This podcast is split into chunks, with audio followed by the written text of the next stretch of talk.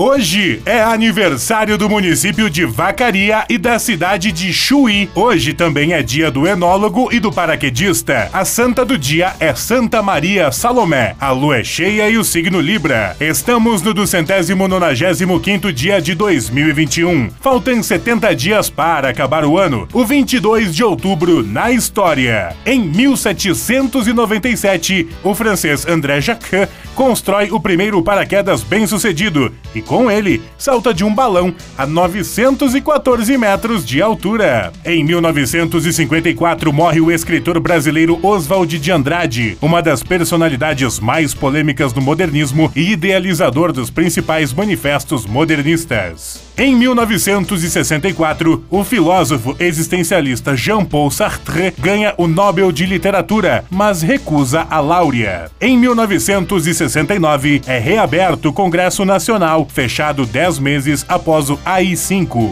Em 2003, pela primeira vez, um concorrente do programa Show do Milhão do SBT ganha o prêmio máximo de um milhão de reais. Em 2009, ocorre o lançamento mundial de vendas do Windows 7 pela Microsoft.